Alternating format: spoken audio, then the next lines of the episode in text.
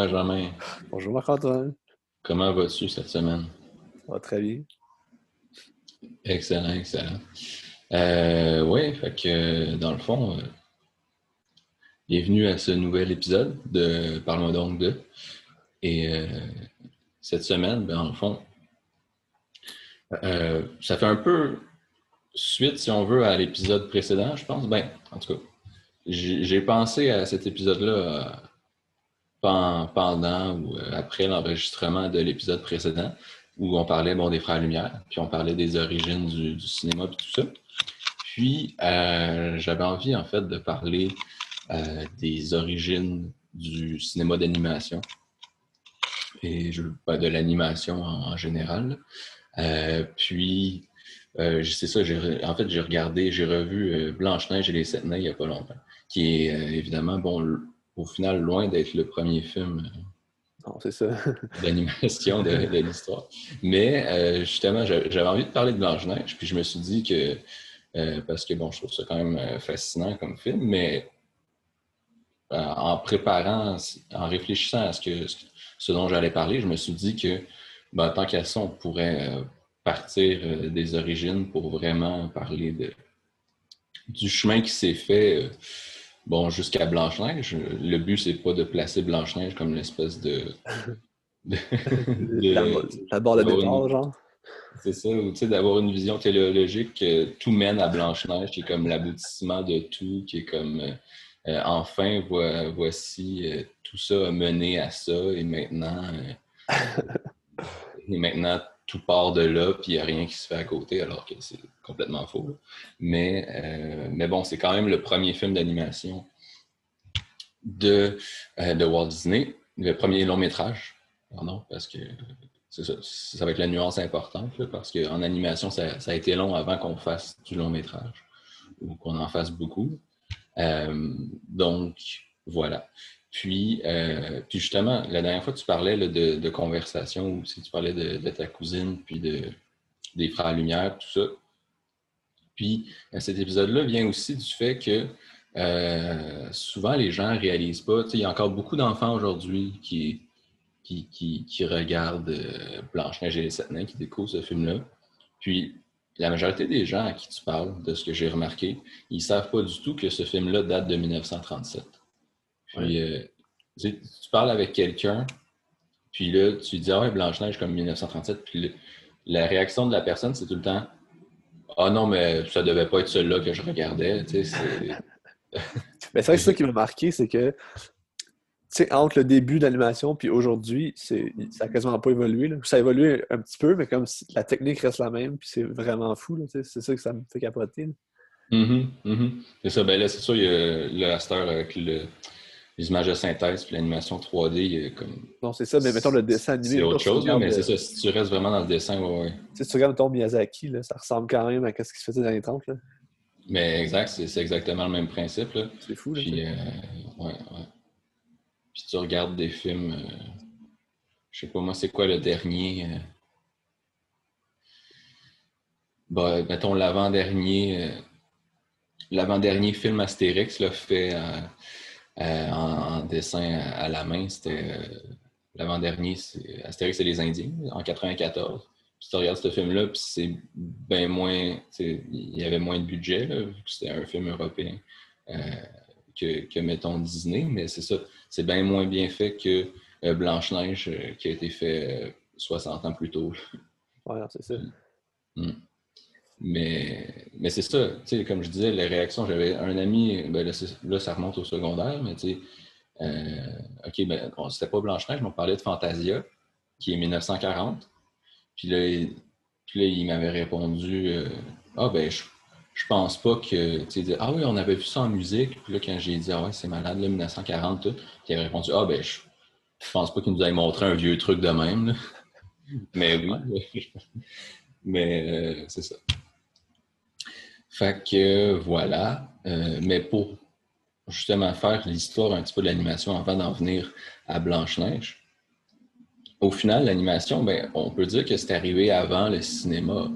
Euh, tu as, parlé la semaine passée bon, de la, décomposition du mouvement, puis bon, euh, bon, le stop motion en tant que tel, c'est de l'animation. On peut même dire que ben, le cinéma, c'est de l'animation dans le sens où c'est plusieurs images mais une à une. La différence, c'est que c'est des images réelles qui sont captées. c'est ça. Puis, dans le fond, mais très rapidement, on, on essaye de faire faire bouger des images qui ne sont pas des, images captées, qui sont soit des dessins ou, euh, euh, ou, d'autres éléments. Puis, un de. Bon, sur, même avant tout ce qui est euh, tout ce qui ressemble plus au cinéma qu'on connaît, il y avait des, tout plein d'accessoires comme le Zootrop, là, qui est un. comme une roue que tu fais tourner, puis là, tu regardes dans, dans une forme, disons, puis là, tu vois, c'est un dessin qui est le mouvement décomposé. C'est plusieurs dessins qui, qui, tu le fais tourner, puis là, c'est par exemple euh, euh, quelqu'un qui fait une roulade ou euh, c'est n'importe quoi, un cheval qui court, pour donner un exemple comme ça. Mais, mais c'est ça. Mais là, évidemment, c'est tout le temps les mêmes dessins. C'est comme juste une boucle. tu avais plein de trucs. Là. Moi, je sais que j'avais. Ben, je pense que je les ai encore, là, mais dans un magazine, ils donnaient comme des petites c'est comme juste des petites fiches comme ça avec plusieurs images. Tu les fais juste euh, défiler comme ça, euh, une à une, mais rapidement. Tu as une illusion de mouvement. Dans Animorph, là. Euh, ah oui. Ah, ah, c'était à chaque page, c'est ça? Ouais. Oui, c'est ça. Dans, ouais, c'est ça, les livres animorphes qu'on lisait au primaire. Il y avait dans, dans le bas, bon, c'était des histoires de, d'humains qui se transformaient en animaux, puis en animal. Puis dans le bas, à droite, tu avais comme le dessin de. Tu avais comme le personnage principal de, ce livre-là qui était en, humain. Puis là, de page en page, ça évoluait vers la transformation en animal. Tu pouvais faire défiler ça pour t'amuser à, voir l'animation. Ouais. Mais c'est ça, c'est exactement ça le principe. Donc, au final, avant même l'arrivée des Frères Lumière ou du cinématographe, tout ça, euh, tu as aussi, bon, ces trucs-là, évidemment, qui sont plus des objets d'amusement, puis tout ça. Euh, mais tu as Émile Renault qui, euh, qui invente le théâtre optique, qui permet en fait de projeter ces trucs-là. Donc, euh, bon, par un, jeu de lumière, tout ça, là, il va organiser des, projections vraiment, là, mais c'est sûr c'est pas, pas, pas la même technologie qu'on connaît, mais ça rappelle presque plus le, théâtre d'ombre ou des trucs comme ça. Là mais euh, c'était quand même une machine comme qui, ben, au, départ, au départ, c'était circulaire aussi, donc c'était un mouvement répété, mais qui était comme projeté. Et, euh, mais bon, l'innovation principale, c'est d'arrêter ça, euh, de, faire autre chose qu'une animation en boucle, puis de vraiment, au lieu de faire une roue qui tourne, ben, juste une, bande qui défile. donc, c'était pas de la pellicule, c'était comme je sais pas c'est quoi, mais c'est comme juste. Euh, je sais pas exactement c'était quoi le matériau, mais c'était comme juste euh, une silhouette découpée dans, dans ce matériau-là qui défilait devant bon, la lumière, mais tu avais un autre truc en arrière qui, qui servait comme de décor. Là, c'était comme projeté sur le décor. Puis tu avais un, personnage qui, qui, bougeait. Puis ça, ben là, évidemment, tu peux rendre. C'est plus une boucle, donc c'est tu peux le faire aussi long que tu veux. Puis euh, c'est ça. Puis entre autres, là, il, y en, il, y en, a seulement deux petits, euh, petits films, entre guillemets, d'animation euh, qui, nous sont parvenus, dont Pauvre Pierrot, qui date de 1892. Donc, donc avec donc, évidemment, lui, c'était comme, tu sais, je sais pas si c'est des plaquettes de, verre ou euh, de la porcelaine ou genre du, papier, là, mais euh, quelque chose dans ce genre-là, du carton. Puis, euh, puis c'était en couleur. Puis, il présentait ça, puis il y avait un décor. C'est comme tous des éléments que, ça va prendre du temps avant de retrouver dans le cinéma d'animation, ironiquement. Mais c'est parce que c'est tout fait de façon plus artisanale, si on veut. Puis, euh, tu sais, c'est le genre de truc que c'est pas quelque chose comme la pellicule que tu peux faire des copies ou des trucs comme ça. C'était vraiment comme une construction manuelle comme ça. Et euh, donc, c'est ça. Donc, lui était tout seul à, projeter ça au musée Grévin à Paris. De 1892 à 1900, il y en a plusieurs comme ça. Qui vont, les gens vont venir voir ça. Puis, euh, c'est assez fascinant. c'est, vraiment comme une petite histoire racontée là, d'un personnage. Puis il y en a un autre là, que ça se déroule à la plage, sur le bord d'une cabine. puis ça dure un petit peu moins longtemps, je pense. Mais c'est ça. Donc, déjà, on a comme de, l'animation, mais de façon assez artisanale, mais très innovante, puis avec plein d'éléments justement qu'on ne trouvera pas avant longtemps. Ça se trouve sur YouTube, hein? Ça. je l'ai regardé sur YouTube, fait que oui, ça se trouve sur YouTube. Oui, Ouais, ouais, c'est ça. comme... Exact, exact. Comme reconstituer, si on veut, de façon à faire une vidéo, mais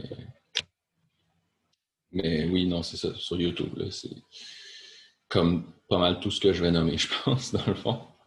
Euh, et c'est ça. Mais là, après ça, évidemment, ben là, arrive une nouvelle invention, le cinématographe. Et là, on est sur pellicule et tout ça. Et donc, l'animation va se tourner, euh, on va se mettre à faire de l'animation avec ça aussi. Mais, euh, donc, ce qu'on fait, c'est qu'on va filmer tout simplement. On, on va faire des dessins, puis on va les filmer. En fait, il y a deux tendances, si on veut. Il y a soit qu'on filme les dessins, soit qu'on dessine directement sur la pellicule. Puis euh, c'est surtout la question de filmer les dessins comme un à un, euh, une image à la fois, euh, qui, va, qui va perdurer, qui va être utilisée en fait jusqu'à jusqu'à aujourd'hui. c'est ça. Donc il y a si j'avais à un film, il y a Fantasmagorie d'Emile Cole, qui est de 1908. C'est pas le premier, il y, en a eu quelques-uns avant, mais celui-là, c'est le premier qui a vraiment une vraie histoire, si on veut. Donc euh, voilà, c'est vraiment. c'est euh, En fait, c'est même pas du dessin sur papier ou quoi que ce soit, ça c'est sur un tableau. Donc dessiné avec une craie sur un tableau noir avec une craie blanche. Et donc, mais c'est du dessin très simple. Euh, c'est des. Je sais pas si tu l'as regardé, là, mais c'est comme des bonhommes allumettes ou, euh, ou un peu plus euh, élaborés, là, mais certains qui sont vraiment bonhommes allumettes, là, si on veut.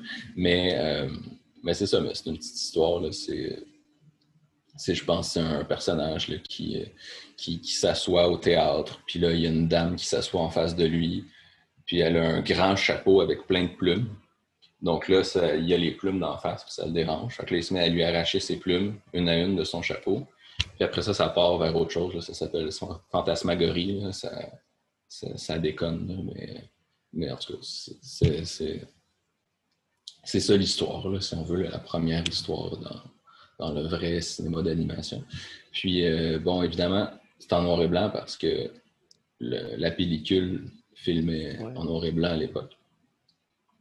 Et euh, c'est ça. Bon, c'est évidemment de l'animation assez basique. C'est relativement saccadé parce que bon, c'est assez compliqué de, dessiner chaque image. Ça fait... Ben, à l'époque, c'était 16 images secondes, les pellicules, je pense.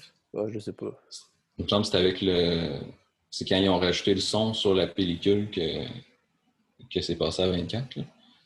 Euh, il me semble. Mais en tout cas, peu importe le faire euh, tous ces dessins-là un à un pour animer, c'est assez, euh, c'est assez ardu, puis ça, ça, prend du temps, tout ça. Donc, c'est ça, l'animation au début est assez saccadée, puis aussi, on, connaît moins, on est moins familier avec la technique aussi. Là. Je veux dire, à l'époque, l'illusion était sûrement pas faite, puis je veux dire, c'est encore bien fait aujourd'hui, mais ça, c'est beaucoup moins que ce qu'on a pu faire par après.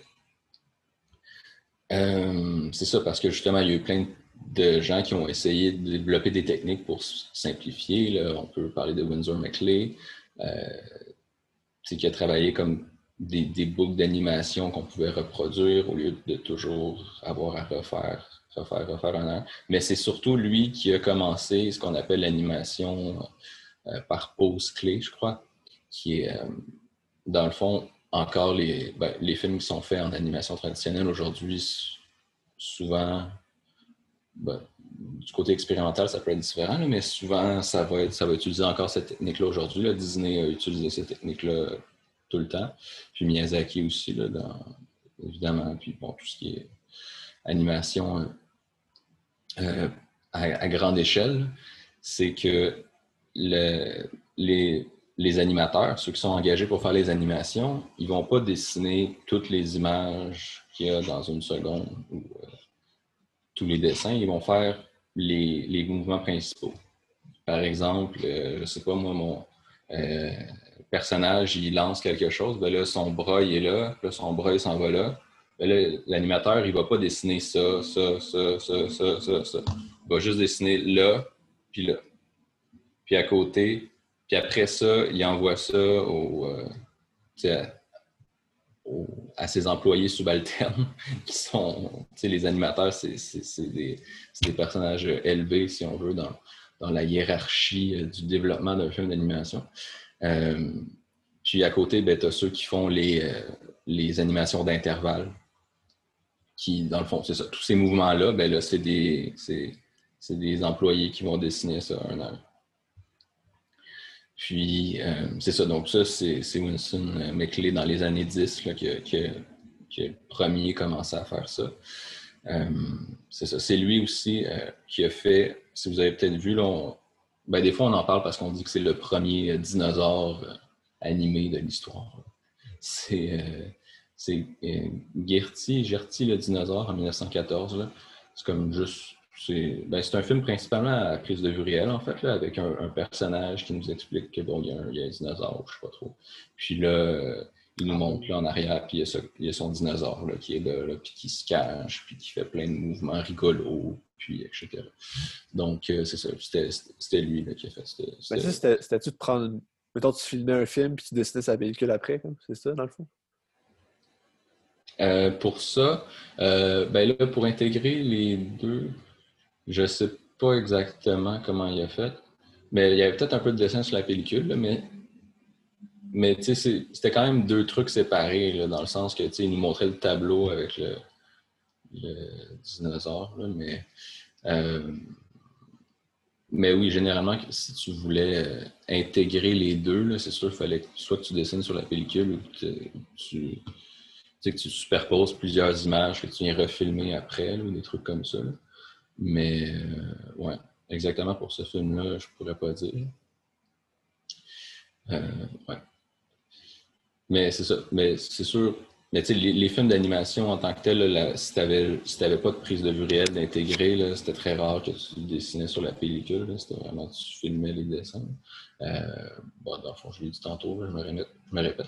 Mais euh, c'est ça. Sinon, pour continuer là, sur, les, euh, sur les innovations, il y a Raoul Barré, lui, c'est un, Québécois puis Earl Hurd, qui ont euh, été les premiers justement à essayer plus de séparer décor et personnages. J'en ai parlé un petit peu pour le, théâtre euh, le théâtre optique au début, mais, euh, mais c'est ça. Mais là, ça va être la première fois au cinéma, si on veut. parce que, bon, à l'époque, si tu regardes les, films, les derniers films que j'ai cités, c'est des films qui ont soit pas de décor, tu vois juste des personnages ou un décor très très simple. Parce que euh, redessiner le décor, encore une fois 16 fois par seconde, c'est énorme. Puis en plus, si tu fais un décor trop élaboré, non seulement c'est vraiment long à faire, mais en plus, tu as le risque de ne pas être tout à fait précis puis que l'image va trembler tu sais, un peu.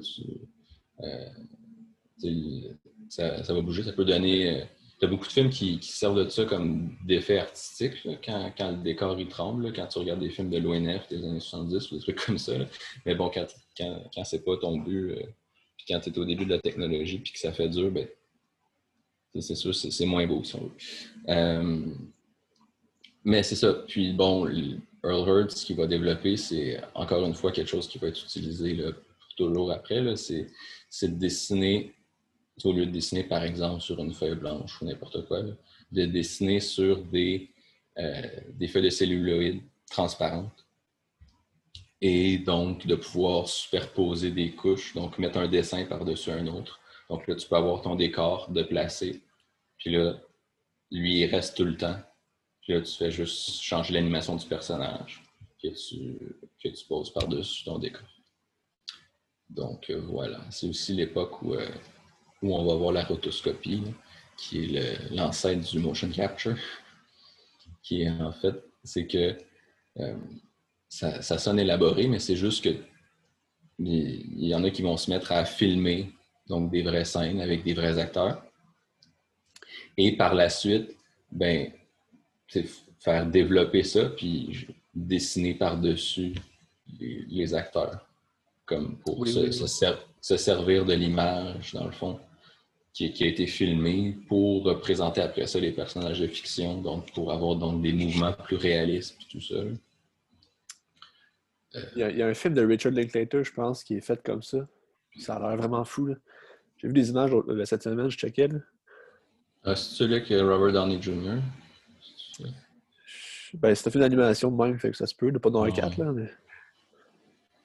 Richard Linklater.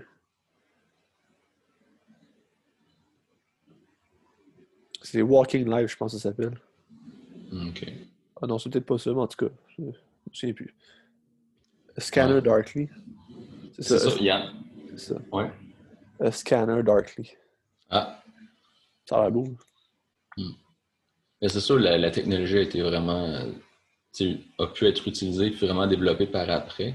Mais, mais à la base, c'était quand même vraiment simple, là, dans le sens que Blanche-Neige, par exemple, pour sauter à Blanche-Neige, il y a beaucoup d'animations qui ont été faites comme ça, en fait. C'est juste ils ont filmé beaucoup de scènes avec, il y avait une actrice qui jouait Blanche-Neige, puis tout.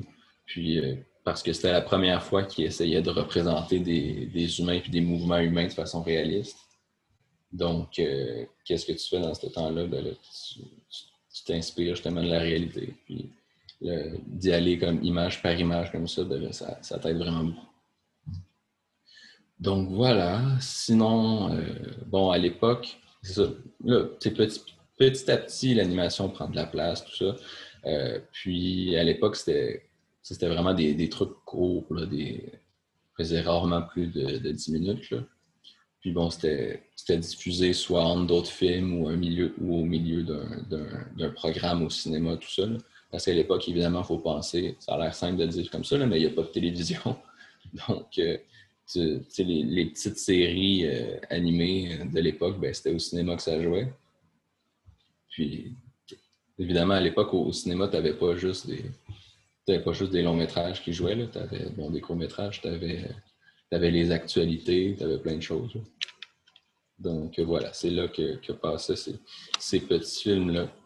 Euh, entre autres une, la première vraie série d'animation euh, connue et tout ça, c'est euh, Félix le chat en 1919 de Pat Sullivan, qui a donc continué pendant longtemps.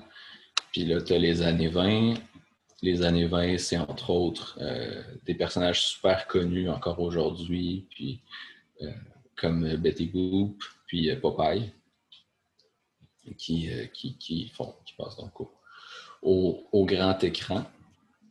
As aussi dans les années 20, Walt Disney qui, qui, arrive, qui fait les Alice Comedies, qui sont comme des histoires, bon, c'est comme une espèce de bah, c'est aller souper des merveilles, si on veut, mais c'est tout plein de petites euh, histoires, petits courts-métrages. Puis justement, c'était prise de vue réelle et animation.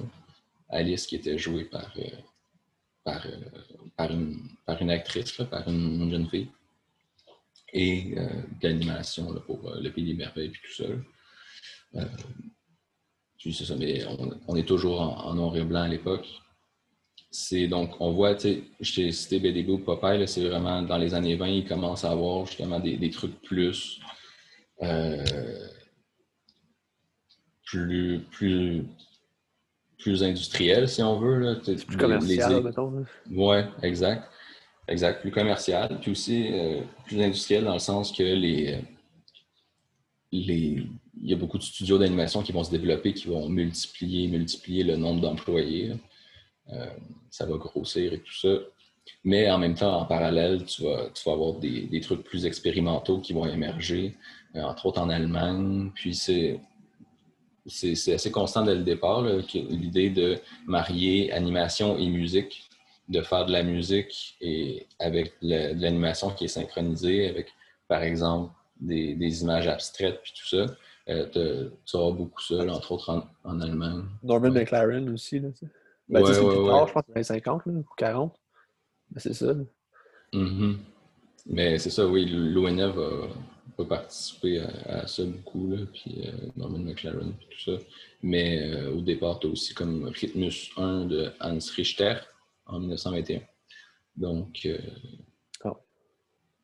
donc c'est sûr, c'est un, un, exemple. Puis,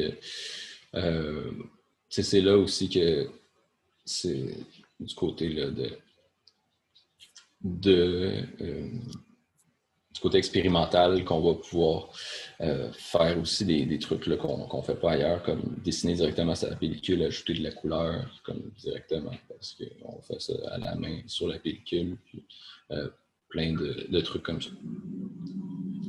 Sinon, bon, si on retourne du côté plus populaire, tu as, Disney qui continue avec Oswald, le lapin chanceux, après les Alice Comedies.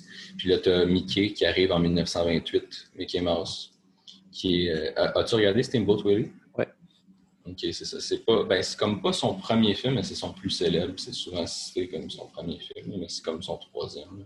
Mais euh, c'est ça, c'est juste. C'est un film sonore mais je pense que c'est un an après, euh, comme le chanteur de jazz, de jazz 1927. Ouais. C'est ça, donc là, le, son arrive, mais bon, c'est pas un film très parlant. le personnage, lui, parle pas bien, bien, il me semble. Dans Steamboat Willie, je parle là. Non, il parle pas, mais qu'est-ce que je remarque, c'est la musique qui, comme, qui marche avec les, les, mouvements, puis tout ça, ça arrive quand, ça, sais-tu? Ça rend ça plus intéressant, je trouve, encore. Mm-hmm, mm-hmm. Ben, ben c'est sûr, il, ça, c'est un moment important. Euh, c'est quelque chose qui se fait. Ben, ça arrive surtout justement avec l'arrivée du son comme là. Euh, mais la, question de rythme comme ça, c'est vrai que bon, dès Steamboat Willie, puis on remarque ça ailleurs, c'est vraiment. On parlait d'expérimental avec euh, la musique. C'est toute la question là, de de, rythme avec la musique, ben, c'est très travaillé parce que c'est quelque chose qui peut se faire aussi. Mais c'est aussi quelque chose qui vient du cinéma. Ouais. Du, cinéma traditionnel. Chaplin faisait ça aussi. exact. Puis même avant que.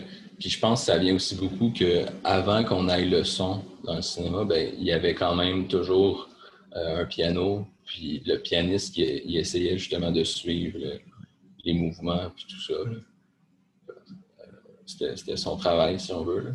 Donc, il y a un aspect vraiment très rythmé, puis très, très la musique qui vient accompagner les mouvements, qui est très présente. Euh, qui est très présente dans, à ce moment-là dans l'animation, puis on le voit dans Steamboat Willie. Euh, puis, euh, c'est ça. Donc, 1928, premier film de Mickey. Puis, dans les années suivantes, ben, les, bon, la série des Mickey va continuer. Puis, au final, un, truc spécial, c'est que je suis sûr qu'il y a plein de dessins.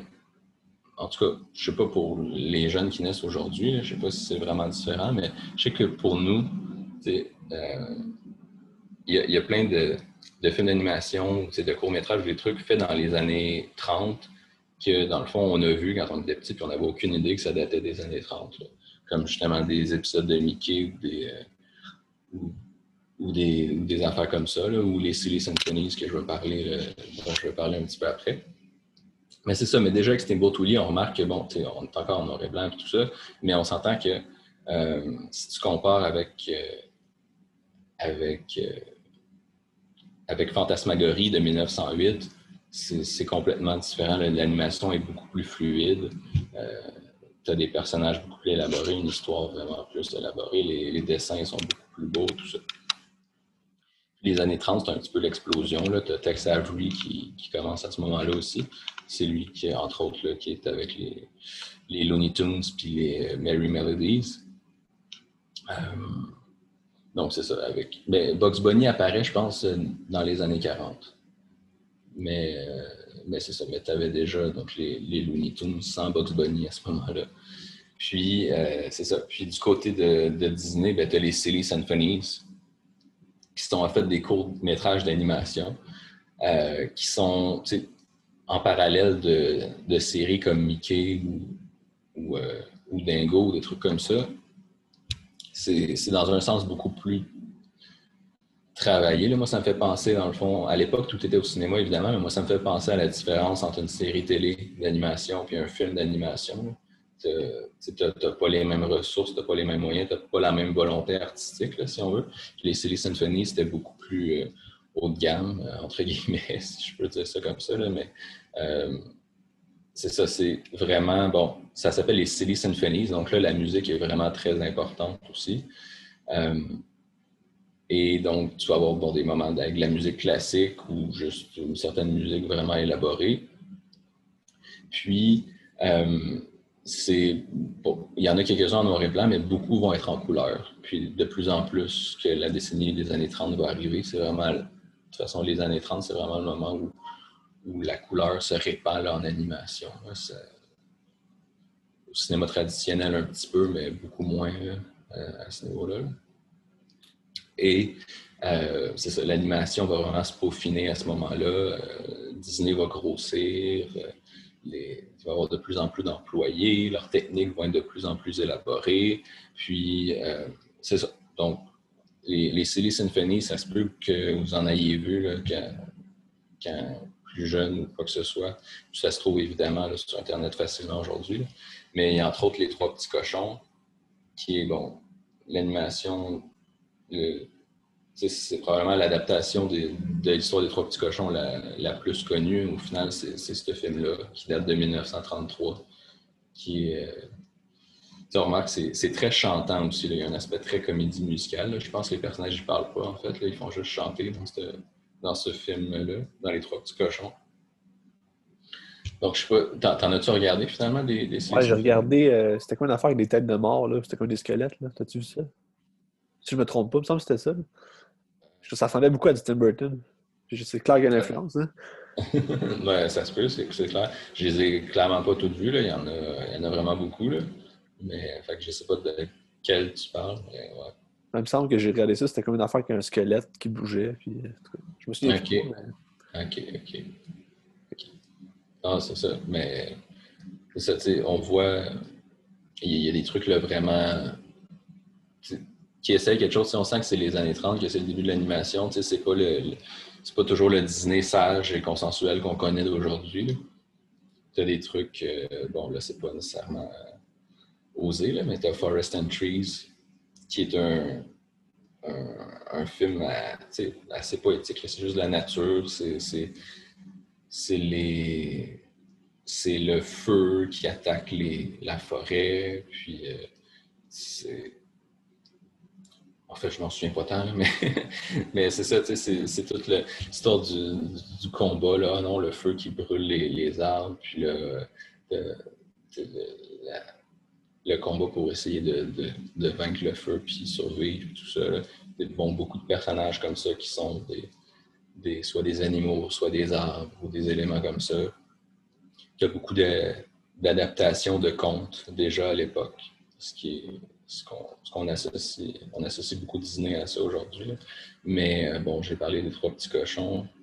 Tu as aussi euh, le, petit chaperon rouge. C'est la cigale. Non, c'est pas. la cigale la fourmi, c'est ça?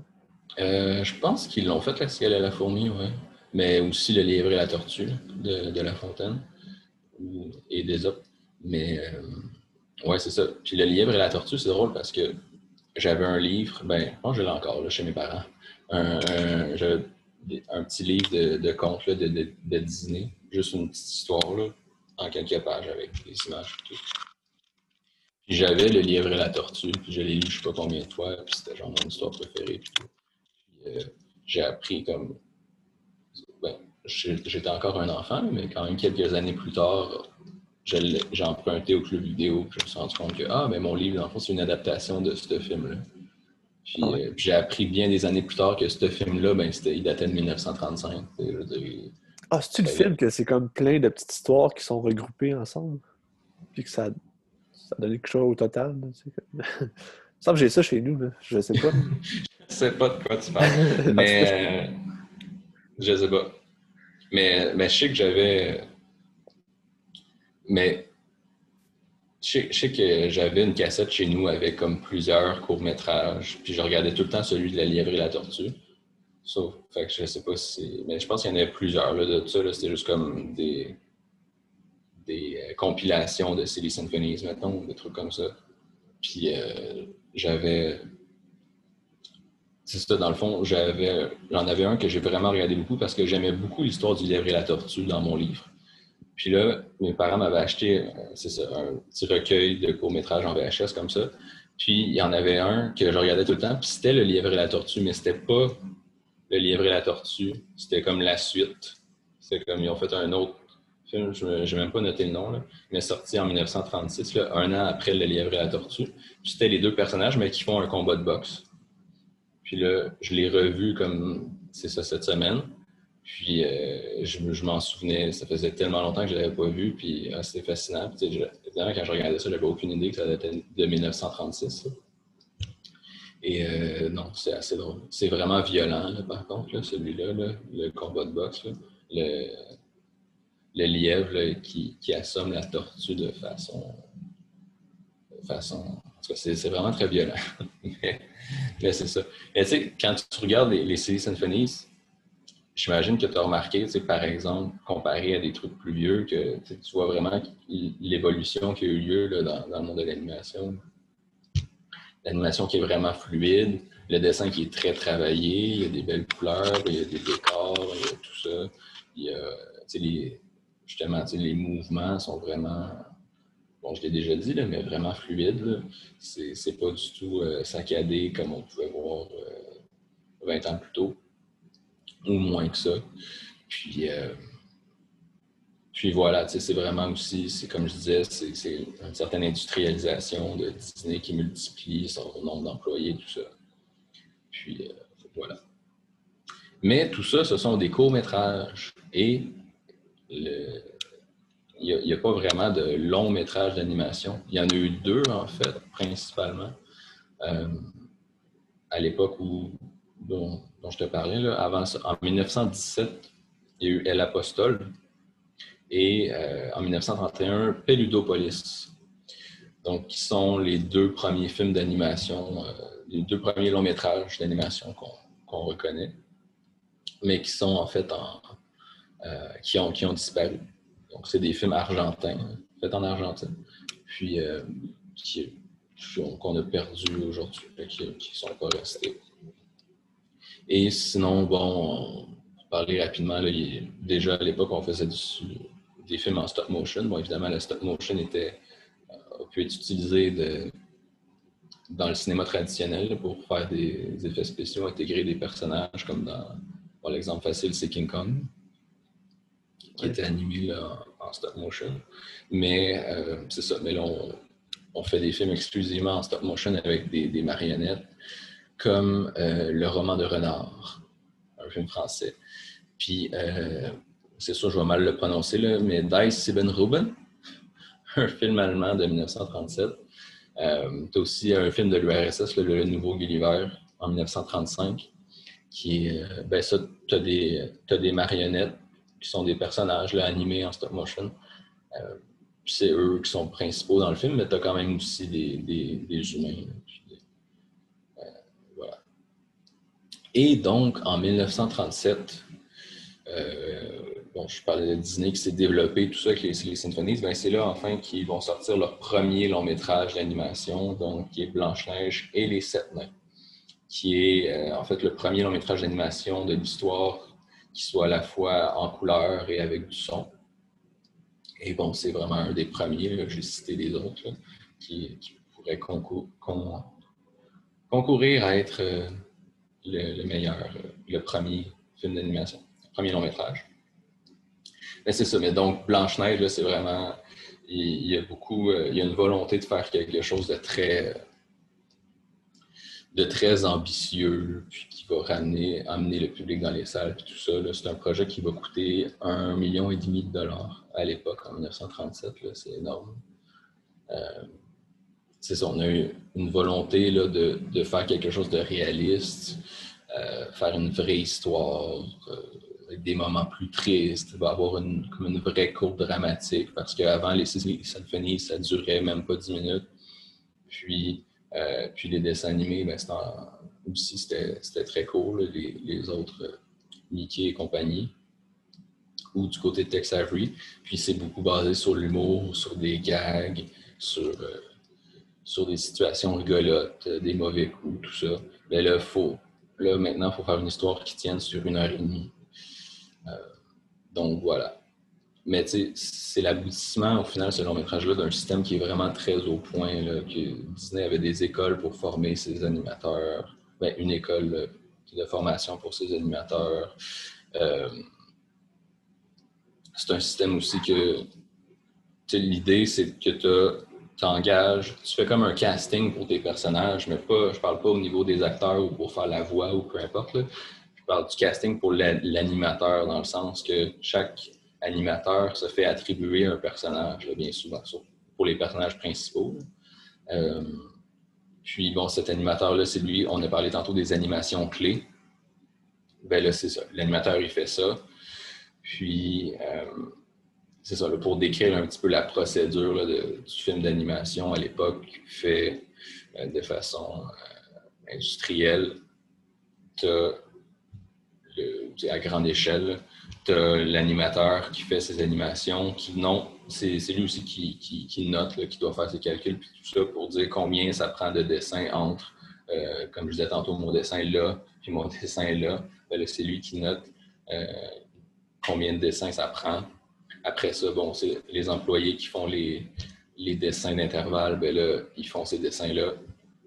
Après ça, pour s'assurer que tout est correct, on va filmer ça. Donc, on va, on va mettre les, différents dessins ensemble, on va projeter ça, on va regarder. Ah, il faudrait corriger ce mouvement-là, il faudrait corriger ça. Donc là, on repasse à la planche à dessin, puis on recommence pour s'assurer que ce soit correct. Euh, après ça, un coup l'animation des personnages est correcte, ben, je dis un coup. Évidemment, ça se fait aussi en parallèle, mais euh, euh, tu as des artistes qui vont dessiner les décors Là, après les décors, ben tu as l'équipe de la couleur qui va ajouter de la couleur aux personnages puis aux décors, un coup que sont finalisés. Puis après ça, mais juste l'animation, la couleur, c'est pas suffisant. Ça prend aussi euh, une équipe des effets spéciaux qui va travailler à ajouter des éléments. Puis des fois, c'est très artisanal de, de essayer de, de jouer chimiquement avec la pellicule, des trucs comme ça. Euh, par exemple, c'est bon, pour, créer un scintillement, mettons que tu as une chandelle dans une scène, tu fais juste dessiner ton feu et tout ça, ben là, quand tu le passes à l'animation, puis tu vas juste ajouter la couleur, ben là, tu regardes ça, puis ça n'a pas un feeling réaliste, tu n'as pas une sensation réaliste de feu. Donc là, c'est l'équipe des effets spéciaux qui va travailler pour ajouter le scintillement. Euh, tout ce qui est les ombres aussi, ben c'est plus cette équipe-là qui va s'occuper justement de mettre les ombres aux bons endroits, puis des trucs comme ça. Euh, quand tu as l'eau qui coule dans une rivière, ben là, c'est pas, pas l'animateur qui, dessine comme les à, la main euh, chaque, chaque mouvement de l'eau pour en plus que l'animateur il, s'occupe des personnages. donc c'est c'est pas son travail, si on veut. Donc là, c'est plus l'équipe des effets spéciaux qui va essayer d'ajouter un effet pour qu'on ait l'impression qu'il y a de l'eau dans la rivière pour de vrai, que c'est pas juste euh, euh, une forme bleue immobile. Donc, voilà, des trucs comme ça. Puis un coup que tout ça est fait, ben là, euh, ben, en fait, les effets spéciaux, ça dépend. Des fois, ça va, ça va être ça va être fait après, évidemment, après, après que ce soit filmé. Puis d'autres fois, certains effets peuvent être travaillés avant. Mais mais c'est ça. Mais mettons qu'on est rendu à l'étape pour filmer la scène, ben là, on, filme tous les éléments ensemble.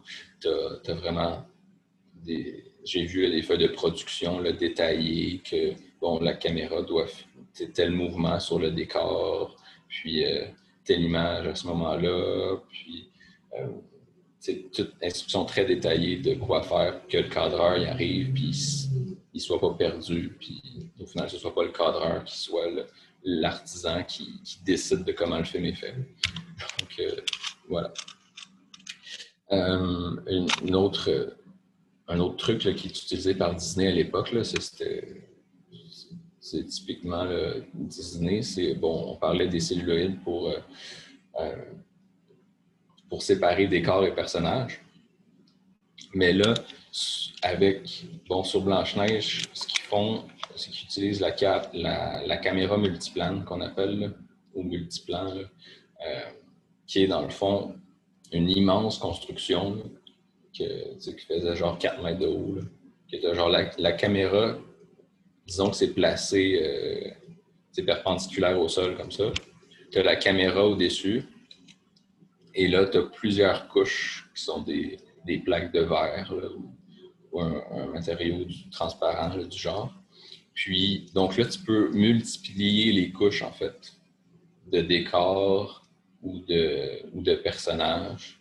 Donc, euh, ça, ça, donne des effets de profondeur. Évidemment, tu peux, tu peux jouer sur l'écart entre, entre les différentes couches, puis des trucs comme ça. Puis, euh, ça permet, c'est ça, ça, ça donne des effets de profondeur. Il y a des utilisations très subtiles, par exemple, quand tu fais un, un travelling avant vers ton personnage. Donc là, par exemple, tu approches la caméra, sauf que là, tu t'approches du personnage, sauf que le décor en tant que tel, il est le même. L'effet que ça donne quand tu es zoomé, par exemple, ou, tu t'es approché d'un personnage en gros plan, là, si tu as le décor qui est fait exactement de la même façon qu'il était sur le plan d'avant, ben, ça donne un effet bizarre et pas réaliste, en fait.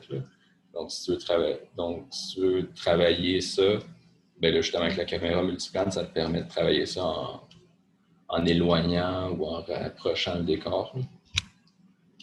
Euh, c'est ça, ça permet d'avoir plusieurs niveaux de décor. Euh, bon, le meilleur exemple, c'est, dans Bambi que tu as énormément de couches d'arbres qui succèdent, puis tu vois comme la, caméra multiplane. Euh, tu peux même mettre une couche de décor avant les personnages, puis, puis jouer avec ça. Donc, euh, voilà, c'est un, outil qui était très utilisé à l'époque par Disney, puis je voulais en parler. Mais tu sais-tu combien de temps ça a pris faire Blanche-Neige? Je sais pas c'est quand ils ont commencé la production. Ça doit être long. Là. Ben oui, c'est sûr, ça a pris une couple d'années. Euh, euh, ça a été réfléchi longtemps en amont aussi. Tu vois, tu as des, as des Silly Symphonies de, de deux ans avant que que c'est vraiment, tu as des personnages qui sont. Ben, déjà, tu as des personnages de Blanche-Neige qui sont apparus avant même Blanche-Neige pour genre les tester, tester leur animation, comme travailler avec eux autres. Euh, mais ouais, le moment de. Euh, du début de production, je sais pas si je peux le trouver rapidement, mais. Euh, mais c'est sûr que ça a été long, c'est sûr. Mais évidemment aussi, c'est les années 30, puis tu n'avais pas les, les mêmes conditions de travail qu'aujourd'hui, puis ils ont dû travailler euh, des méchantes journées aussi. Fait il y a cet élément-là aussi. Mais. Euh,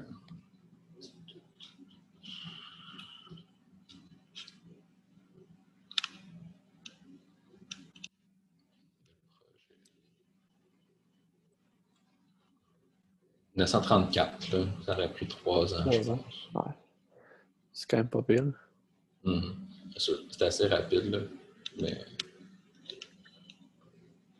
Mais c'est beaucoup de travail. Puis... Tu sais, quand tu parlais de l'école de Disney, qu'ils formaient leur personnel de même, là, Tim Burton ouais. fait ça, je pense. Il y a une bourse de Disney pour faire l'animation. Puis il dit, mm-hmm. c'est comme l'armée, puis t'es comme un moule, il faut ça de même, t'as pas le choix, c'est dégueulasse. Ah, mais c'est clair, là, surtout rendu dans les années 70-80. Euh, parce que le système était là, puis tu... Disney s'en mettait pas beaucoup en question à ce moment-là aussi. Puis c'était. On sonne comme ça. Ah non, c'est clair. Bon, si on parle de Blanche-Neige plus précisément, ben, avais-tu quelque chose à, à ajouter par rapport aux origines de l'animation que tu as vu ou quoi que ce soit ou n'importe quoi? Non, je pense que bien. OK. Euh, donc, c'est ça. Donc, Blanche-Neige, bon, si on parle avec le, synopsis, je vais, faire comme le résumé du film. Là. Euh, puis ça va permettre aussi d'enchaîner sur pourquoi, à mon avis, euh, ce film-là, il, vaut la peine d'être regardé encore aujourd'hui, puis qu'est-ce qui fait sa force et ses particularités.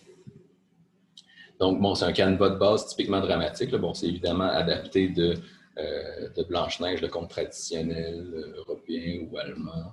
Euh, qu'on connaît surtout fixé par euh, les frères Grimm au début du 19e siècle. Donc, bon, c'est l'histoire d'une méchante reine qui veut être la plus belle, puis c'est elle la plus belle, mais là, un matin, son miroir lui dit que c'est que plus elle que c'est plus elle la plus belle, c'est rendu euh, Blanche-Neige. Blanche-Neige qui est donc euh, sa, sa, belle-fille qu'elle traite de façon misérable. Donc, c'est ça. Donc, elle apprend que c'est Blanche-Neige la plus belle du royaume. Donc là, euh, elle décide qu'elle veut éliminer Blanche-Neige pour redevenir la plus belle du royaume. Et là, on voit Blanche-Neige qui est en haillon, donc qui, qui est traitée vraiment injustement, qui récure les planchers. Et elle, donc tout ce qu'elle veut, c'est elle aspire au bonheur. Puis le bonheur, bon, c'est représenté par euh, le prince charmant qui va passer, qui va lui rendre visite. Donc, euh, donc tout ça, très comédie musicale, elle va chanter en récurant le plancher, tout ça.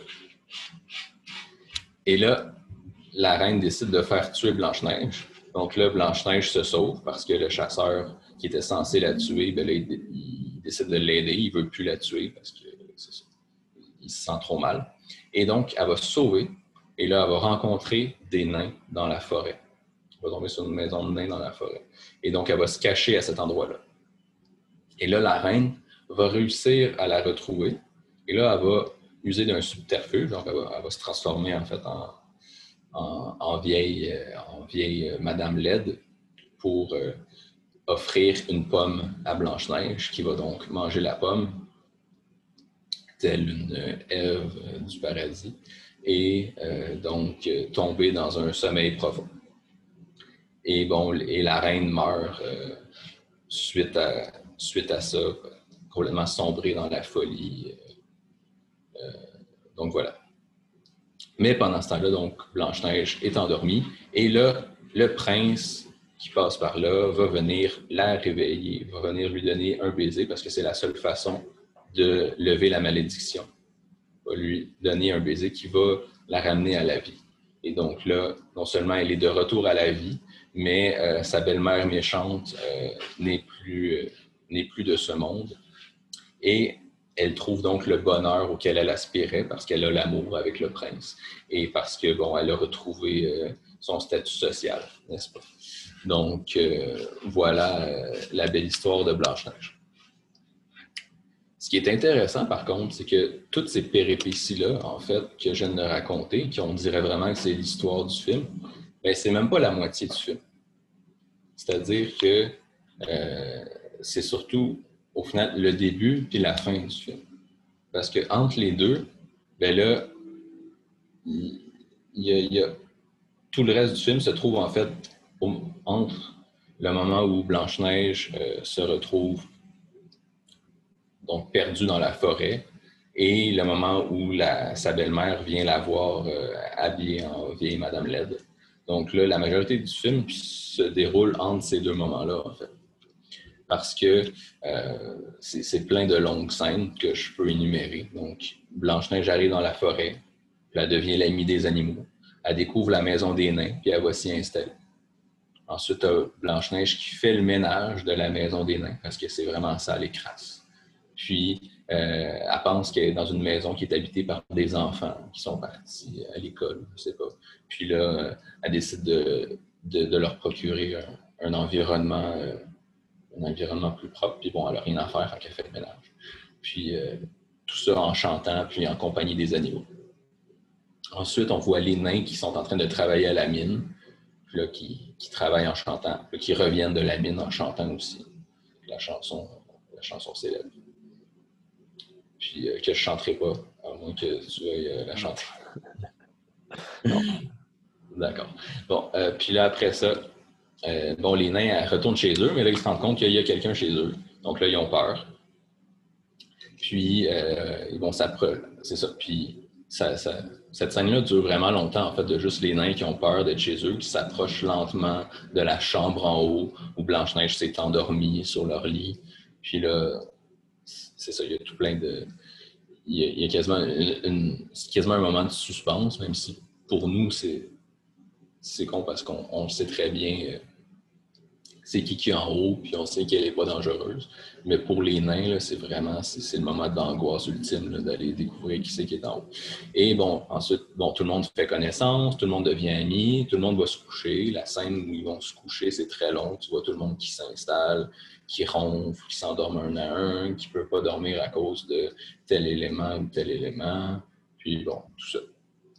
Ensuite, bon, tu vois les nains puis Blanche-Neige qui font la fête. Là, c'est euh, avec toutes sortes d'instruments traditionnels, puis tout le monde danse, tout le monde est heureux. Cette scène-là aussi, elle dure quand même longtemps. Puis après ça, bon, les nains qui décident de retourner travailler, puis de laisser Blanche-Neige euh, seule à la maison, donc euh, qui s'en vont en chantant, puis tout ça. Donc, toutes ces scènes-là, j'en ai peut-être oublié, mais il me semble que c'est pas mal ça, mais il y a toutes ces scènes-là qui constituent la majorité du film, en fait, qui sont des scènes où il se passe pas grand-chose, où c'est pas vraiment relié à, toute l'histoire principale dont j'ai parlé avant. Euh, il y en a même, c'est ça, j'en ai vu deux là, qui avaient été supprimés, mais que l'animation a été faite. justement, quand je disais qu'ils faisaient des tests d'animation avant pour juste les personnages et tout, ben, t'en as qui se sont rendus à cette étape-là, puis que finalement, ils ont coupé la scène. Comme. Euh, ça, les, les, nains qui fabriquent un lit. Donc, là, probablement, euh, ça montre comment ils travaillent. Puis, tu as une scène où ils mangent la soupe parce que, bon, Blanche-Neige, elle a préparé de la bonne soupe, mais on ne les voit jamais la manger. Mais il y avait une scène coupée où c'est qu'ils mangeaient la soupe. Donc, c'est ça. Donc, au final, c'est ça qui est un petit peu la particularité de, de, ce film-là, si on veut, surtout si on le compare avec euh, des films qui sont beaucoup plus rythmés ou bourrés de péripéties, comme on voit plus tard. Je veux dire, mettons, pensons à un Disney, un autre un Disney de 92, je crois, Aladdin, où est-ce que là, c'est très rythmé, puis tu pas de scènes comme ça qui viennent juste comme. Euh, des longues scènes qui font juste établir une atmosphère. Tu as des scènes de comédie musicale, des chansons qui durent deux minutes et demie, mais c'est tout. On passe, euh, les, péripéties s'enchaînent. Puis mais dans Blanche-Neige, on n'est pas du tout là-dedans. Les, péripéties ne s'enchaînent pas à un rythme effréné. Il, se passe assez peu de choses. Puis on est dans des longues scènes d'atmosphère qui viennent établir des personnages. Puis euh, faire rire aussi le, public, c'est ça aussi le but, là, parce que justement, pourquoi toutes ces scènes-là? Il y a plusieurs raisons. C'est déjà allonger le récit, parce que bon, euh, on sait un conte, ça fait quelques pages à peine généralement. Puis Blanche-Neige, c'est pas. Tu, tu lis la version des, c'est pas très long. Euh, donc là, on allonge le récit avec toutes sortes d'éléments comme ça avec les nains mais c'est aussi l'influence de, de, ce qui se faisait avant, des Silly Symphonies, euh, puis de ce qu'on faisait en animation en général, que c'était beaucoup justement, on parlait de situations comiques, puis de gags, puis de différents éléments. Ben, c'est ben, c'est beaucoup ça en fait, ce film-là. C'est comme, euh, c'est une grande histoire, puis à l'intérieur de cette grande histoire-là, ben, tu as beaucoup de petits éléments, de petits euh, de passages rigolos, de, tu as beaucoup une collection de gags, en fait, de, petits sketchs très drôles à l'intérieur de cette grande histoire. Ben, très drôle, ça dépend évidemment de notre euh, niveau de sensibilité. ça reste un film, ça, reste, ça restait destiné principalement pour les enfants, même s'il y avait quand même une volonté de, joindre beaucoup de gens. Mais euh, c'est ça, évidemment, c'est des gags euh, qui, ont, volonté. C'est très burlesque. Ça, on peut même voir aussi une influence quand tu regardes les films de comédie en général de l'époque. Euh, bon, c'est sur en 1937, là. Ben, l'époque du muet est terminée, mais c'est juste un an après, euh, après Modern Times de, Charlie Chaplin. Que quand tu regardes un film de Charlie Chaplin, ben, au final, la majorité de ce qui se passe, c'est juste des, scènes euh, rigolotes, burlesques Charlie Chaplin qui fait du, du patin dans un magasin de jouets, euh, passant proche de tomber à, chaque tour qu'il fait. Bon, ça, c'est dans, dans les temps modernes. Euh, mais c'est ça. Mais tu as, beaucoup ça, en fait, dans Blanche-Neige, des, beaucoup de gags visuels appuyés par la musique, aussi, comme on parlait tantôt. ben là, c'est vraiment très, très présent dans Blanche-Neige. C'est vraiment, on sent l'influence de, euh, de ce qu'il faisait dans les années 30. Bon, parler qu'il y avait des chansons, puis un, aspect comédie musicale. Puis, euh, c'est ça, c'est vraiment ça qui est là. Mais un autre élément aussi que je trouve intéressant, c'est que c'est, c'est, c'est un film où tu vois qu'il y avait une volonté, si on veut, d'impressionner. Euh, on, est quand même encore au début de l'animation, puis au début de. de on, découvre ce qu'on peut faire avec, puis justement, en on se rend compte qu'en mettant beaucoup d'employés, beaucoup de budget, beaucoup de ressources, bien là, on, peut essayer de repousser un petit peu les, limites de ça. Vont, quand je parlais de, scènes justement qui repoussent les limites puis qui, sont là pour impressionner, j'ai mentionné un petit peu les animaux, Blanche-Neige qui rencontre des animaux, Blanche-Neige qui fait le ménage avec les animaux. Mais c'est fou la quantité d'animaux qui sont dessinés à l'écran. Ça, ça, a dû prendre vraiment beaucoup de ressources pour justement les animateurs qui ont travaillé à dessiner les animaux qui, qui se retrouvent en, grand nombre. Il faut penser que si tu as je sais pas moi, si tu as 20 animaux, si tu as des oiseaux, puis des, euh, des, des écureuils, puis euh, telle autre sorte d'oiseaux, puis euh, des ratons laveurs, puis des, des, chevreuils, tout en même temps qui bougent dans la scène. Il faut penser que tous ces personnages-là sont tous dessinés un à un, avec toutes leurs images, leur animation un à un. Mais tu sais, juste si tu regardes, en 37 aussi, je pense, du Scooby-Doo, puis comme les Flintstones, que c'est vraiment plus cheap, mais c'est pas une question de, de, moyens. Ben, c'est pas une question de technique, c'est juste une question de budget, dans le fond. Ben, exact, c'est ça. Parce que la, technique, au final, est assez simple. Je veux dire, tu, dessines les images une par une, puis voilà, c'est tout. Mais, ça te prend énormément de ressources pour avoir 20 personnages en même temps dans la même image pendant plusieurs, plusieurs secondes, puis même c'est ça, plusieurs minutes, si tu comptes toutes les, différentes images qui succèdent. C'est ça, c'est vraiment beaucoup une question de moyens. Puis pour ce film-là, ils ont vraiment décidé de mettre les moyens. Puis, euh, c'est ça, c'est pour ça qu'il y a un aspect impressionnant, puis un aspect démesure qu'on ne retrouve pas nécessairement par après aussi. Euh, donc c'est ça qui, est assez, intéressant. Euh, c'est aussi, on va expérimenter beaucoup, avec les sept nains, on essaye de trouver des façons rigolotes de les animer. on teste des choses dans les mouvements humains, qu'est-ce qui pourrait être drôle de leur faire faire, les expressions du visage, tout ça. chaque nain est animé par un animateur précis qui justement va développer son personnage, puis il va lui trouver des, trucs drôles. Euh, il veut, chaque animateur aussi veut mettre son, son personnage de l'avant. Il veut exploiter son design, sa personnalité. Il va élaborer des gags juste à partir de son personnage. Ce qui fait que tu as une espèce de brainstorm permanent qui est là dans ce film-là des, des, artisans les, les plus importants du film, qui fait en sorte que que ça fait justement des, longues scènes comme ça, remplies de, de gags, que tel nain fait ça, pendant que tel autre fait ça, que tout le monde va se coucher, ok, mais là tu vois chacun des nains un par un, puis il se passe tout quelque chose de rigolo avec eux pendant qu'ils essayent de s'endormir. Donc c'est donc c'est beaucoup ça en fait, ce, film-là. Donc voilà pour, pour ça. Donc c'est ça, c'est vraiment le caractéristique de de, ce film-là du début de, l'animation qui, va être, si on veut, perdu par après, dans un sens. Mais on va en parler un petit peu après. Je sais pas, ça fait combien de temps? J'avais dit que ce serait long. Ça fait. Attends, je vais checker. Ça fait au moins, mettons, une heure et cinq, à peu près. Au moins, peut-être plus, mais. Pour vrai? Ouais. wow, je pensais pas. Bon, mais euh, c'est ça.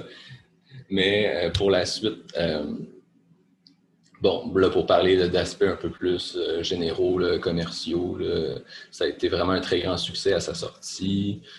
C'était, je pense, le plus grand succès du cinéma à l'époque. avant Gone, Gone, with the Wind, qui est sorti deux ans plus tard. Mais avant ça, qui, qui est encore le plus grand succès aujourd'hui soit dit en passant, Euh, mais c'est ça, mais au final, c'était pas un succès qui était assuré nécessairement parce que. Pourquoi tu C'est pas Avengers Endgame? Non. Non. je vais t'expliquer le principe de l'inflation. ouais, je sais. mais, mais ça reste qu'Avengers, il est vraiment haut à cause de. Ben, entre autres, à cause de, l'augmentation de la population, puis du fait l'augmentation des marchés, puis la Chine, puis tout ça, c'est sûr que ça fait en sorte aussi que ça fait des chiffres plus élevés. Mais même à ça, si tu prends juste au nombre de billets vendus, quand le Dublin reste premier, mais ça compte aussi les ressorties, en tout cas, peu importe. Mais c'est pas vraiment ça le but de la discussion. Mais euh, c'est ça, tu sais, c'était pas acquis que les gens allaient vouloir s'asseoir pendant une heure et demie dans une salle de cinéma pour regarder un film fait avec des dessins. Donc, dans un sens, c'est quelque chose qui est. Euh, on se rend compte que, ah, tiens, ça peut marcher. Donc, après ça, les, longs métrages vont se multiplier par la suite, autant du côté de Disney qu'ailleurs. Euh, et donc, sinon, au niveau de l'influence sur, euh, sur Disney plus précisément, ben là, il va avoir. Euh, c'est un film qui introduit plein d'éléments. Je ça commence par un livre de contes au début qui s'ouvre, là, ça raconte il était une fois, blablabla. Bon, c'est très.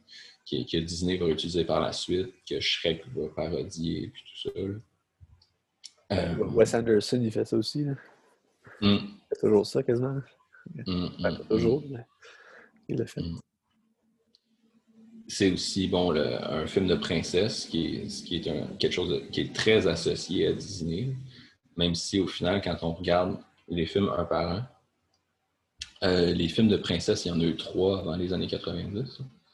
C'était pas, pas la majorité des films, et de loin, c'était pas du tout ce, genre de film-là. Puis, euh, c'est drôle d'ailleurs, quand tu regardes la, réception qu'a eu Cendrillon, qui est donc sorti en, 1950, je crois. Euh, qui est en fait, c'est. Tu, regardes ça, puis tu, le regardes, mettons, aujourd'hui, puis tu dis, ah, ben, c'est un film de, princesse classique Disney. Mais à l'époque, c'était juste le deuxième film de princesse de Disney. Ce qui fait que. Puis il y avait eu plein, puis il y a eu plein d'autres films qui n'avaient rien à voir, comme euh, Pinocchio, puis Bambi et compagnie. Donc, les gens, en, voyant, donc il y a beaucoup de critiques à l'époque en voyant Cendrillon qui disaient Ah, ben, le film manque d'originalité parce qu'il ressemble trop à Blanche-Neige. Parce que, aujourd'hui, on pense pas à associer Ah oui, Cendrillon ressemble trop à Blanche-Neige. On, pense que Cendrillon fait partie des films de princesse. À l'époque, c'était c'est comme une redite de Blanche-Neige. Mais euh, voilà. Sinon, sinon, sinon, bon, le, film avait reçu un Oscar spécial pour sa contribution au cinéma. Euh, c'est ça. En fait, tu avais, la statuette normale, puis tu avais sept petites statuettes, comme pour représenter les signes. Donc, euh, voilà.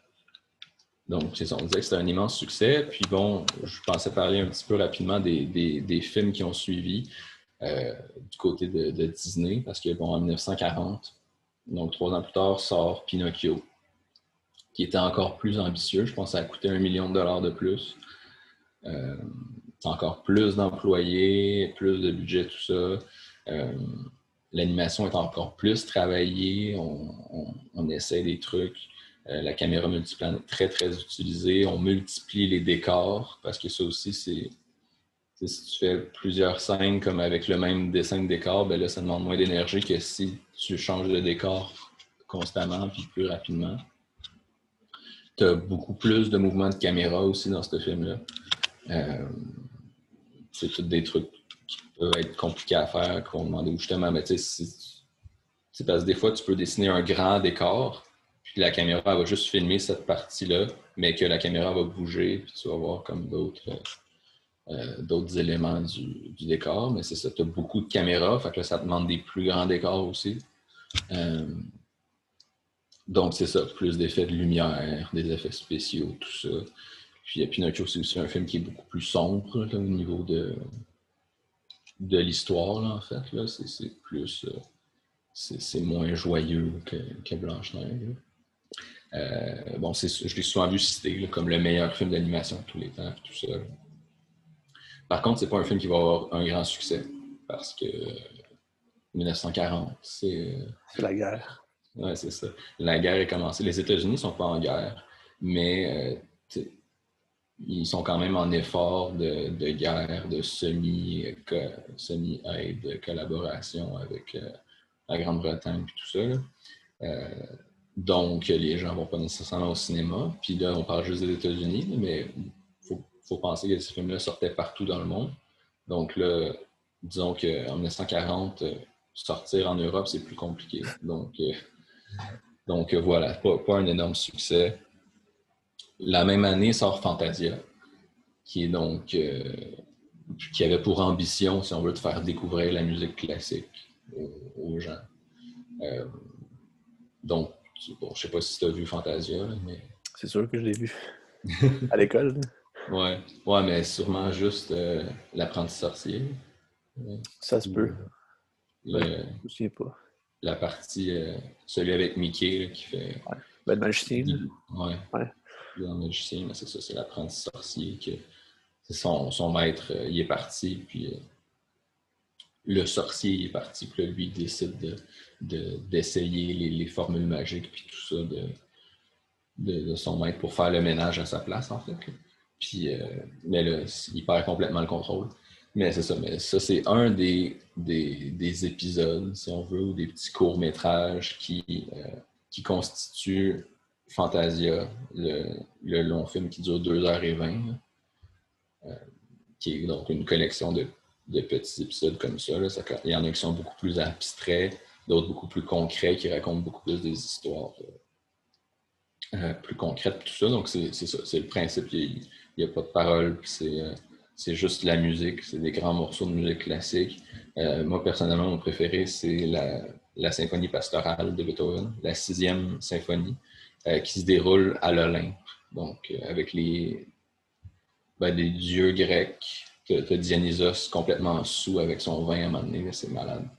Mais des dieux grecs ou des créatures mythologiques, là, des centaures, puis des trucs de même. Là personnellement, c'est mon préféré.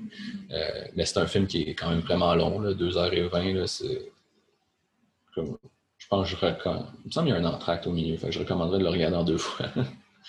mais euh, ouais, mais c'est ça, sinon ça reste très bon. D'ailleurs, il y a Fantasia 2000 qui est sorti en, en 2000 ou en 99, je pense, qui est comme la reprise du, même concept avec des nouvelles pièces. Euh, puis bon, il, est beaucoup plus court, puis ça regarde vraiment très bien, mais euh, c'est quand même bon. Euh, par contre, ils ont repris l'apprenti sorcier, fait que t'as un des épisodes qui est comme la même chose que,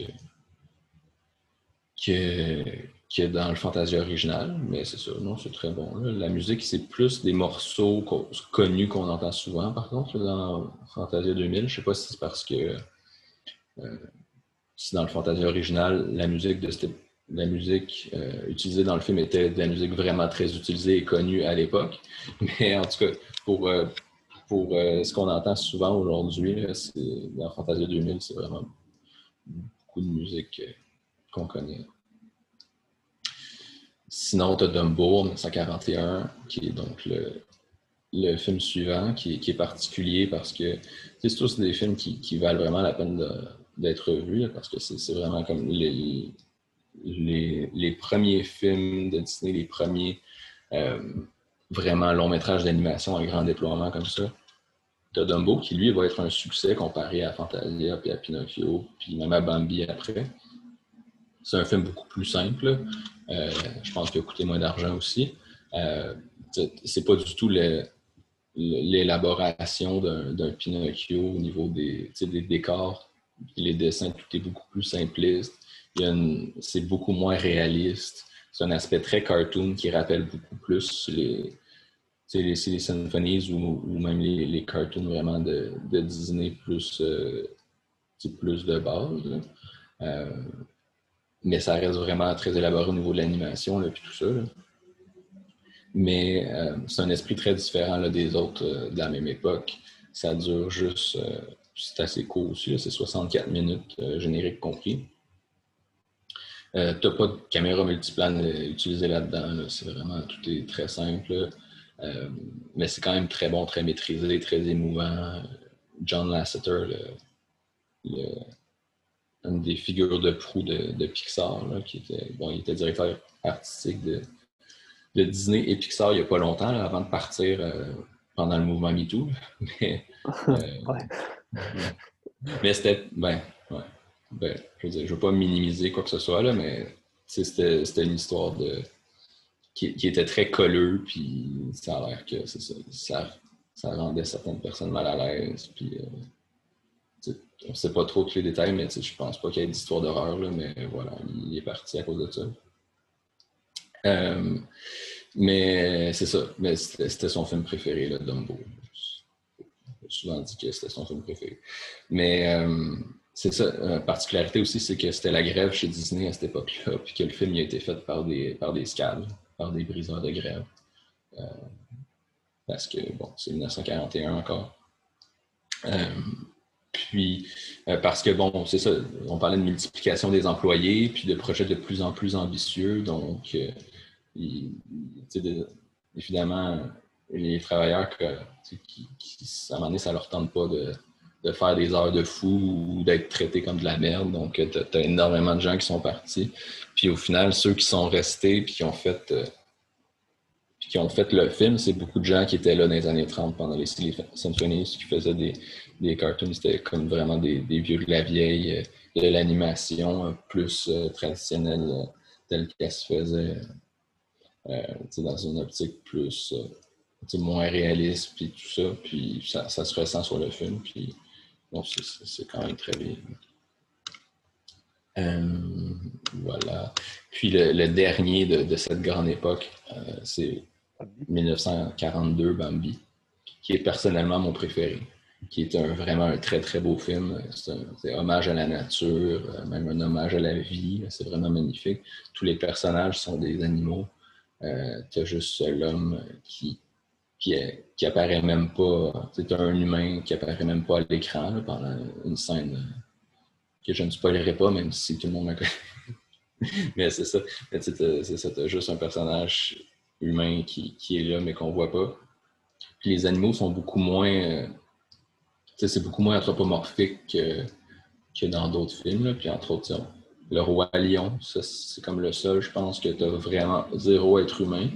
Mais pour le coup, c'est une adaptation d'Hamlet, puis les personnages se, comportent quand même comme des rois, puis des, des personnages assez humains quand même. Euh, tandis que dans Bambi, ben, évidemment, c'est pas, pas un documentaire sur les animaux non plus, mais tu as quand même un peu plus de, de comportement typiquement animal dans celui-là. Euh, c'est comme une, suite de tableaux aussi. Tu as, les saisons qui passent, puis euh, alors que dans, Blanche-Neige, tu avais les grandes scènes avec rempli de gags, ben là, tu as encore ça un petit peu dans, Bambi, mais tu as un aspect très, très, très poétique, très beauté de la nature qui se développe le plus. Euh, c'est ça. J'avais parlé là, que la caméra multiplane était vraiment très utilisée là-dedans. c'est comme aussi pousser tout le concept des animaux qu'on avait dans Blanche-Neige, ben, de, d'en faire un film complet avec. Euh, c'est encore plus, euh, plus élaboré, encore plus de, dépenses, puis tout ce que tu voudras. Sauf que quand le film est sorti, ben là, c'était non seulement que la guerre avait lieu, mais les, États-Unis sont entrés en guerre euh, juste avant la sortie du film. Donc, pas un succès, mais bon, c'est ressorti après, à la fin des années 40 ou des années 50, ou, en tout cas, peu importe, mais c'est plus à ce moment-là que, ça a été, que ces films-là ont eu du succès au final. Ben, c'est un succès culte, pareil. On s'en rappelle aujourd'hui, puis tout le monde connaît ça. Ah, mais c'est clair, c'est clair. Après ça, c'est tous des films qui, sont vraiment très connus aujourd'hui, puis qui ont eu un énorme succès par après c'est évident. Mais si on parle juste de la sortie au cinéma, ben, ça a été plus difficile pour certains à ce moment-là, la première sortie. Voilà. Donc, ça conclut dans le fond l'histoire. Euh, si on, parlait vraiment plus de Disney, de leur période, euh, leur première période. Genre l'âge d'or. Euh, c'est l'âge d'or, dans le fond, c'est ça? Oui, oui, oui. Ben, il y a plusieurs, plusieurs conceptions de ça. Mais c'est vraiment leur vrai premier âge d'or, si on veut. Il y en a qui vont, qui vont étirer le premier âge d'or euh, jusqu'à jusqu'à la mort de, Walt Disney, jusqu'à jusqu'à Merlin l'Enchanteur, je pense, en 63. Mais, euh, mais c'est ça, mais ça reste que tant qu'à moi, les films qui sont sortis à ce moment-là, ben, c'est que ça a été vraiment des grands succès. Puis c'était une époque où Disney était un petit peu. C'est surtout au niveau commercial, si on veut, là, populaire, où Disney était plus au sommet. Alors qu'il y, a eu un déclin après la mort de Walt Disney. Mais si on parle vraiment de plus la qualité des films, tant qu'à moi, c'est vraiment ces films-là qui représentent le, vraiment le premier âge d'or, leur âge d'or de départ. Chaque, film était plus ambitieux que le précédent ou différent du précédent. mettons qu'on parle de Dumbo, qui est un petit peu un cas à part, mais c'est quand même c'est ça, vraiment très bon. Puis euh, par la suite, ce qui est sorti par la suite, on, on voit qu'il y, a quand même beaucoup moins d'ambition. Euh, on commence à se placer, on, développe des techniques plus pour gagner du temps, pour que ça coûte moins cher. Puis on n'a plus la volonté nécessairement de repousser toutes les limites. Euh, on a juste à regarder euh, Peter Pan qui est sorti en 1953. C'est aussi qu'on n'a plus nécessairement les moyens de, se permettre de faire tous ces trucs-là. Euh, puis, bon, les années 50, c'est aussi le moment où Disney se lance dans la, construction de Disneyland. Que, ça, ça accapare beaucoup de, budget et d'énergie pour, pour la direction. Mais je parlais de Peter Pan, parce que le film, quand je l'ai vu, tu as beaucoup de, de, décors, de plans larges avec des décors très fixes, très peu, qui m'apparaissent, que je trouve assez peu travaillés. Euh, à la fin, quand ils sont sur le bateau du capitaine Crochet, t'as pas l'impression d'être sur un bateau, t'as pas l'impression d'être sur l'eau. Il y a tellement pas de mouvement. juste comme le personnage. Le décor est immobile, puis t'as deux personnages à la fois. T'as pas la même impression de, grandiose que tu pouvais avoir dans des films précédents, si on. Euh, ça, j'avais c'était aussi euh, Merlin l'Enchanteur au Robin des Bois, qui sont des films euh, très. ça peut être des bons films, évidemment, si l'histoire te touche ou si, tu t'intéresses à tout ça, ou Merlin l'Enchanteur, je trouve que c'est très bon justement parce que c'est plus intimiste, c'est très. C'est une petite histoire avec peu de personnages, puis peu de. C'est pas des grandes situations, tout ça. Euh, puis je trouve ça, je trouve que c'est très bon, mais tu n'as clairement pas la même ambition que ce que tu avais euh, dans les années 30-40. Euh, c'est ça, ça va être beaucoup l'année des, des, années d'innovation, puis tout ça, là, comme, ou, ou d'éléments particuliers sur la, la, direction artistique, par exemple. C'est-tu moi qui ai fait ça? Oui, c'est toi. OK. Euh, mais c'est ça, tu as beaucoup d'éléments euh, au niveau de la direction artistique. Je pense au décor dans Londres, dans les 101 Dalmatiens. C'est des dessins super, euh, super beaux avec des couleurs particulières. Tu as une ambiance urbaine vraiment particulière, sûrement inspirée d'un artiste quelconque. Que j'ai pas fait trop de recherches sur les 101 Dalmatiens, mais c'est c'est super intéressant euh, visuellement. Dans La Belle au Bois dormant aussi, tous les, les décors, encore une fois, les châteaux, tous qui ont des formes très différentes des autres Disney. C'est vraiment une recherche là, à ce niveau-là, au niveau artistique. C'est aussi quand je parlais d'innovation, dans les 101 dalmatiens, ils vont commencer à utiliser de la, zérographie, de, la, photocopie, en fait, pour, faire moins de dessins. Puis entre autres, parce que dans les 101 dalmatiens, tu bon, tu as 101 dalmatiens déjà, mais euh, c'est que c'est aussi des dalmatiens, c'est des chiens avec des taches noires. Puis, essaye d'imaginer animer les taches noires comme une à une, comme justement on parlait de tantôt du décor qui tremble, mais imagine les taches qui tremblent. Que, donc, c'est ça. Si on parle des innovations qui sont sorties, après ça, euh, au niveau des innovations, il n'y a pas eu grand-chose, justement, juste des trucs pour gagner du temps comme ça, des affaires comme ça. Puis tu as le, numérique qui commence à arriver à partir des années 80. Tu as le décor de, Big Ben à l'intérieur de Big Ben dans, dans, dans euh, Basile, détective privé, en 86. Je sais pas si tu l'as vu. Mais... Si, je ne me rappelle plus. Ouais. Ça, il, court à l'intérieur de, Big Ben, comme à l'intérieur des, rouages de l'horloge. Puis, fait que là, t'as comme la caméra qui bouge comme clairement en 3D, de façon que tu ne voyais pas dans l'animation avant. Puis, euh, puis tous les, rouages sont faits à l'ordinateur, mais c'est vraiment laid aujourd'hui. Comme ça, ça détonne avec les personnages. Mais c'est ça, c'est une des premières utilisations comme ça. Euh, c'est aussi des trucs tout cons, mais le, personnage dans Aladdin, tu as un tapis volant, qui est une sorte de personnage euh, en lui-même. Mais lui, il est animé par ordinateur parce que c'est un tapis avec tout plein de motifs, euh, plein de motifs compliqués dessus. Puis tu peux pas dessiner ça à chaque fois, comme 24 fois par seconde, ça n'a aucun sens. parce que non seulement ça, fait beaucoup de travail, mais justement, on parlait, parlait pour revenir encore au fait que ça tremble. Mais là, imagine avec tout le tapis, plein de motifs, plein de couleurs, ce serait psychédélique. Là. il me semble. Je sais, en tout cas, il me semble. Mais euh, c'est ça. Puis, bon, c'est en 95 que, que euh, Pixar va arriver avec. Ben, ils ont fait des courts-métrages avant, mais si on parle juste des longs-métrages, ils sont arrivés avec Toy Story, qui est vraiment un grand bouleversement parce que c'est fait 100% à, l'ordinateur. 100% euh, en images de synthèse, 3D, tout ça.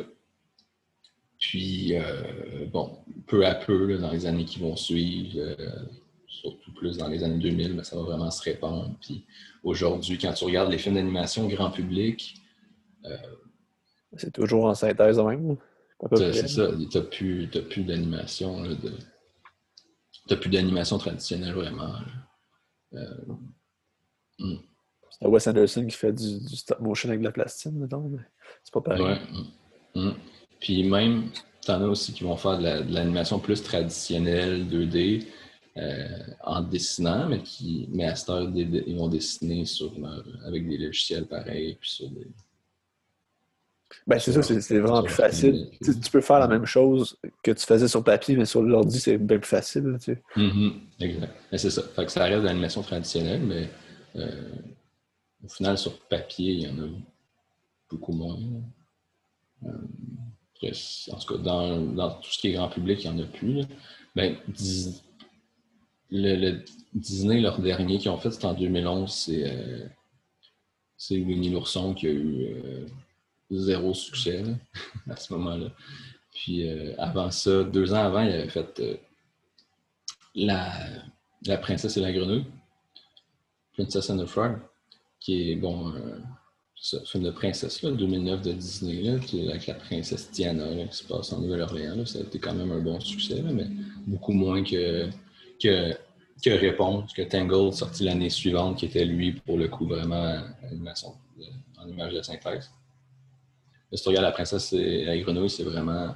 C'est 2009, mais c'est un Disney vraiment fait à la main euh, traditionnel, avec bon, du numérique d'intégrer, comme on disait, comme on parlait bon, d'Aladin et tout ça. L'animation des effets spéciaux aussi qui vont s'ajouter par ordinateur, mais la base, c'est des personnages dessinés à la main sur du papier et tout ça. Puis ça, ça reste, c'est resté là, mais là aujourd'hui. Mais c'est sûr, en même temps, il y a du côté de, du Japon, des, studios Ghibli, puis euh, Miyazaki et compagnie. Euh, là, j'ai ben pas suivi exactement les derniers Ghibli, c'est comment qui étaient faits. Je suis pas trop connaisseur. Je suis connaisseur plus de. Ben, j'ai vu tous les films de Miyazaki, mais pas les autres. Donc euh, voilà. Mais Miyazaki, c'est ça. Son dernier film, c'est Le vent se lève en 2011. Si je dis pas de bêtises, il me semble que c'était 2011 ou, 2013. Ouais, peut-être plus. En tout cas, peu importe. Là. Mais, euh, mais ça, pour le coup, c'est vraiment de l'animation traditionnelle. Euh, voilà. Avais-tu euh, quelque chose à ajouter sur le cinéma d'animation? Mais ça travaille tout ça, tu as tout l'ONF aussi. Oui, oui. C'est vraiment important, mais comme on peut revenir aussi à un moment donné, parce que c'est un gros bloc. Mais c'est ça, parce que là, au final, j'ai parlé beaucoup de, tout plein euh, de tout plein de courants au début du cinéma, puis tout le, l'invention de l'animation, puis les premiers films d'animation, puis tout ça, mais après ça, rendu à, rendu à Blanche-Neige, puis tout, là, je, me suis plus concentré sur Disney parce que parce que parce que c'est ça, parce qu'au final, je voulais parler de Blanche-Neige. Puis après ça, ben j'ai continué de parler de Disney parce que c'est un sujet que, que, je connais quand même, qui, qui, qui, qui m'intéresse depuis une couple d'années, mais au final, j'ai pas vraiment il y a quand même beaucoup d'autres choses qui sont faites à côté. de toute façon, si on parle de, films d'animation, ben, c'est ça, tu parlais de l'ONF, il y a beaucoup de. de, Je pense que c'est des pionniers aussi, de l'ONF, le grand mm ben, c'est ça, ils ont, expérimenté plein de trucs aussi, puis ils ont, fait. Euh, sais, Frédéric Bach, l'homme qui plantait des arbres. Ouais. C'est magnifique, là, ils ont fait justement beaucoup de films comme ça que c'est. Euh, on, parlait de séparer décors et, et personnages. Ben, a fait beaucoup de films où on ne les séparait pas, puis que, c'était par exemple des, peintures ou des dessins super. Parce qu'il y avait des volontés artistiques comme ça. Puis euh, on parlait du décor qui tremblait s'il fallait leur dessiner à chaque fois. Ben, tu as beaucoup de films de l'ONF qui jouent là-dessus pour créer un effet artistique intéressant. On pourrait faire un projet sur ça, l'ONF, c'est à y penser. Ah, c'est une pensée. C'est une pensée. Euh, ouais. Parce que c'est ça. Sinon, ben, c'est ça, tu as plein d'autres films là, dans les années. Tu as, Don Bluth qui, a, fait des, des trucs intéressants. Ben, c'est lui qui a fait euh, The Land Before Time, Petit Pied le dinosaure. Mais euh, Fivel et le Nouveau Monde, surtout, je pense, là, qui. Qui, Don Bluth qui était vu un peu comme, c'était l'époque où Disney, bon, était, ben, non, Disney est encore de même, mais c'était très consensuel, puis tout ça. Tu as Don Bluth qui, abordait comme des, des, sujets plus graves, la réalité plus difficile de la vie. Euh, euh justement, ce film-là, ça raconte euh, l'histoire d'un immigrant qui arrive aux États-Unis, puis que d'une famille immigrante, là, ben, c'est des souris, mais ou des rats, des souris, en tout cas, peu importe. Là. Mais c'est ça qui, doit trouver un moyen de s'intégrer. Puis c'est pas facile de trouver du travail, puis de survivre, puis de. Puis il y a plein de conflits comme dans, les basses ruelles de, New York. donc, euh, donc c'est ça, c'est un film qui est destiné pour les enfants, mais qui aborde des thématiques plus euh, rough que, que, que, dans la majorité des, des films Disney. Voilà. Est-ce que quelque chose à ajouter? Non, c'est parfait. C'était bon. Excellent. Excellent, excellent.